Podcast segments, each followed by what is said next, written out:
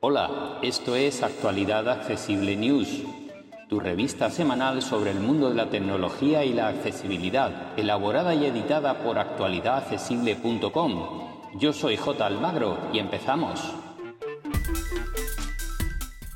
Hola, hola, hola, aquí estamos una semana más, hoy día 7 de octubre de 2022, nos vamos acercando al final del año y los fabricantes, como no, siguen presentándonos propuestas para que gastemos nuestro dinerito en este último trimestre del año. Ya sabéis que viene el Black Friday, que viene la Navidad e incluso unos Amazon Day la próxima semana. Así que quienes tengáis que comprar dispositivos nuevos, pues estar muy atentos. Y vamos a comenzar con todo lo que ha presentado Xiaomi tanto para su propia marca como para su segunda marca o marca low cost, Redmi, que eh, tiene varias novedades. Por su parte, Xiaomi eh, nos presenta su nueva gama 12T, de momento en dos sabores, el 12T y el 12T Pro. Son dos terminales realmente muy muy similares, con algunas leves diferencias que ahora vamos a comentar. En la parte común vamos a encontrar una batería de 5000 mAh con 120 vatios de carga. Vamos a encontrar una pantalla de tipo OLED con 120 Hz y 6,67 pulgadas en ambos casos. O vamos a encontrar unas cámaras frontales de 20 megapíxeles con sistema de centrado y la triple cámara trasera. En este caso aquí sí hay diferencias. Eh, vuelve una cámara de 200 megapíxeles a un teléfono de gama alta y de 108 en el modelo no Pro. Pero eh, el resto de cámaras son exactamente iguales. Estos terminales cuentan con sensor de huella bajo pantalla, conectividad por supuesto 5G, Wi-Fi 6, etcétera, etcétera, etcétera. Vienen completamente equipados. El procesador sí que es diferente. En los 8T cuentan con un MediaTek Dimensity 8100 Ultra, acompañados de 8 o 12 eh, GB de RAM y de 128 o 256 de capacidad interna ampliables con tarjetas.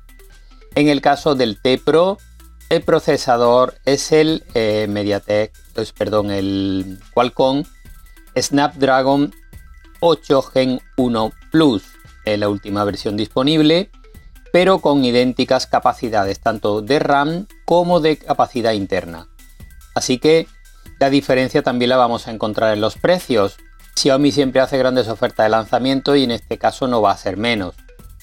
Así que eh, se pueden comprar con regalos de auriculares y em, por 749 los modelos Pro y desde 590, perdón, 499 el modelo base. Así que bueno, dos terminales de gama alta con un precio realmente competitivo, como siempre en Xiaomi.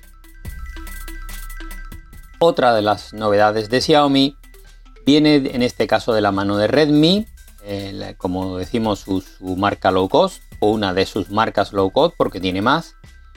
Y en este caso se trata de una tablet, una tablet que viene a situarse por debajo de la Xiaomi Pad 5 de la que ya hablamos hace reciente poco tiempo.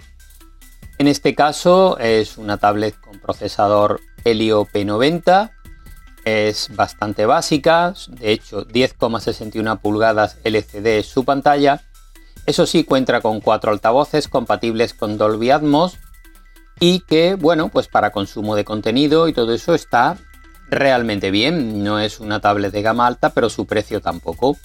Tu oferta de lanzamiento sale por 279 euros, así que bueno, una tablet más para el mundo Android.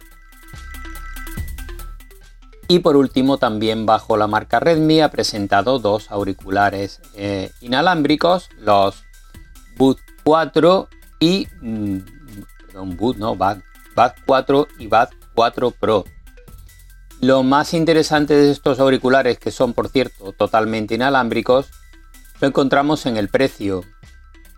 Los más básicos cuestan 59,99 y los Pro cuestan 99,99. ¿Y qué tienen de especial?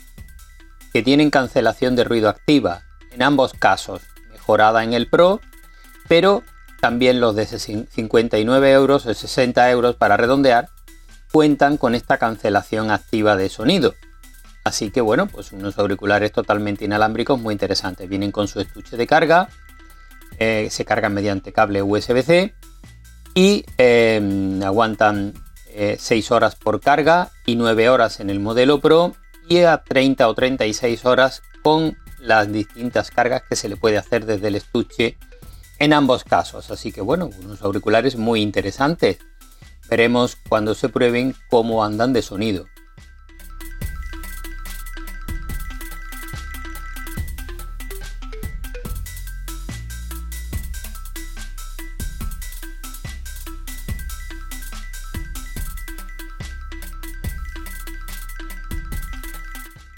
Otra novedad viene de la mano de Amazon, que la semana pasada ya presentó varios productos y entre ellos está el Fire TV Cube o Cube, como se escribe. Es un reproductor multimedia que podemos conectar a nuestro televisor, tiene entrada y salida HDMI y eh, admite la conexión de una webcam. Es un dispositivo, como digo, en forma de cubo que se pone junto a la tele que cuenta con altavoces y micrófonos para poderlo usar como un altavoz Alexa eh, estándar, digamos, y al que si le conectamos una videocámara una, una webcam, tenemos un sistema para poder contactar con otras personas que cuenten con dispositivos Alexa o similares. Y bueno, eh, es un dispositivo muy interesante porque además es completamente multimedia, reproduce todo tipo de formatos, etcétera, etcétera.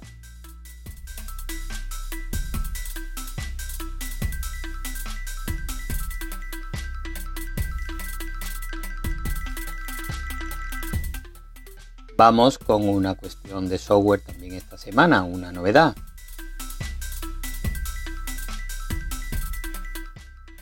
En este caso viene de la mano de Google, que ha actualizado su aplicación Home tanto para Android como para iOS. Esta aplicación es la que permite configurar y utilizar dispositivos domóticos de Google en nuestros domicilios y configurar distintos equipos de la marca.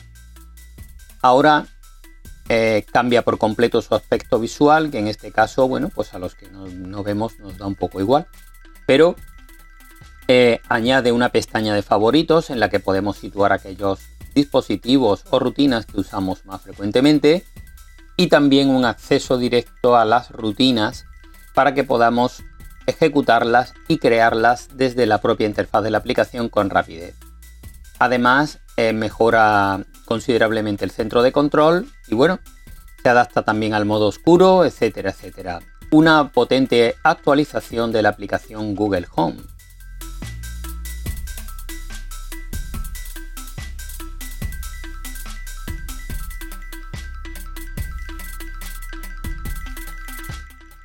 Otra novedad, y de la que ya habíamos dado alguna referencia, es que por fin la Unión Europea ha aprobado de forma definitiva el uso de USB-C como único estándar de carga a partir de 2024, de septiembre de 2024 concretamente, para todos los dispositivos que se comercialicen dentro de la Unión Europea, de su espacio unificado. Así que cualquier marca que quiera comercializar a partir de esa fecha un teléfono, unos auriculares, cualquier dispositivo que deba ser cargado, este tendrá que hacerlo por USB-C, Así, con un único cargador podremos atender a múltiples dispositivos. Incluso Apple, que se ha estado negando eh, a este sistema por tener el, el, conector propietario Lightning, tendrá que pasar por el aro sí o sí si quiere vender sus productos en Europa. Lo más probable será que Apple quite la carga mediante cable de todos sus dispositivos, quedando únicamente la inalámbrica como disponible. Pero lo veremos.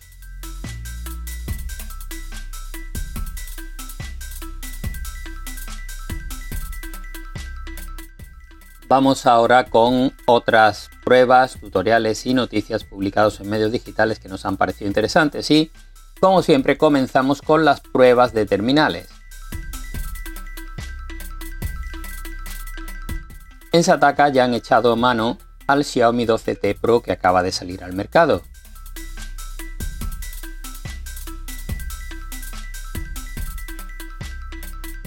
Y también han probado en Sataka los nuevos AirPods Pro 2. Vaya, el nombre podían facilitarlo un poco. AirPods Pro 2.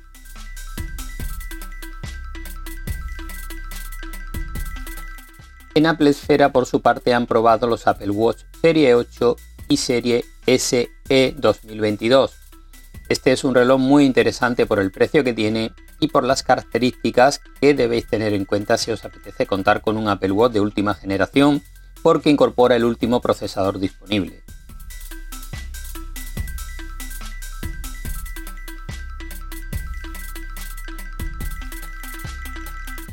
En Computer hoy han probado la tablet Oppo Pad Air.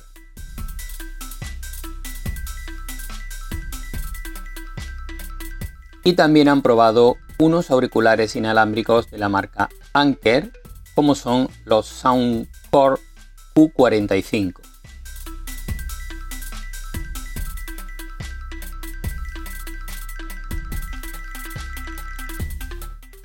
Ahora vamos con un par de tutoriales de la mano de Computer hoy. El primero nos muestra cómo clonar un disco duro o SSD tanto en Windows como en Mac. Y en el segundo nos hablan de los 12 problemas más comunes de Bluetooth en dispositivos Android y cómo resolverlos.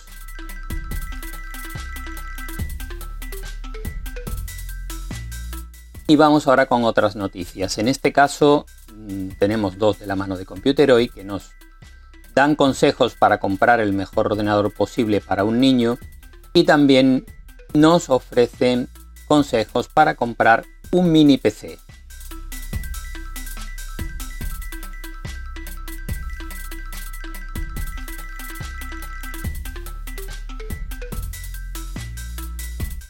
En iPadizate nos ofrecen una lista con las mejores aplicaciones para medir el ruido ambiente desde nuestro iPhone.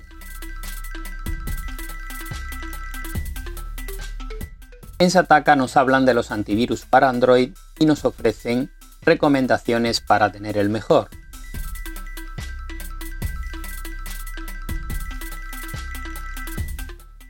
Y como siempre, esto va a ser todo por esta semana. Podéis ampliar la información en actualidadaccesible.com. Así que un abrazo para todas y todos y hasta la semana que viene.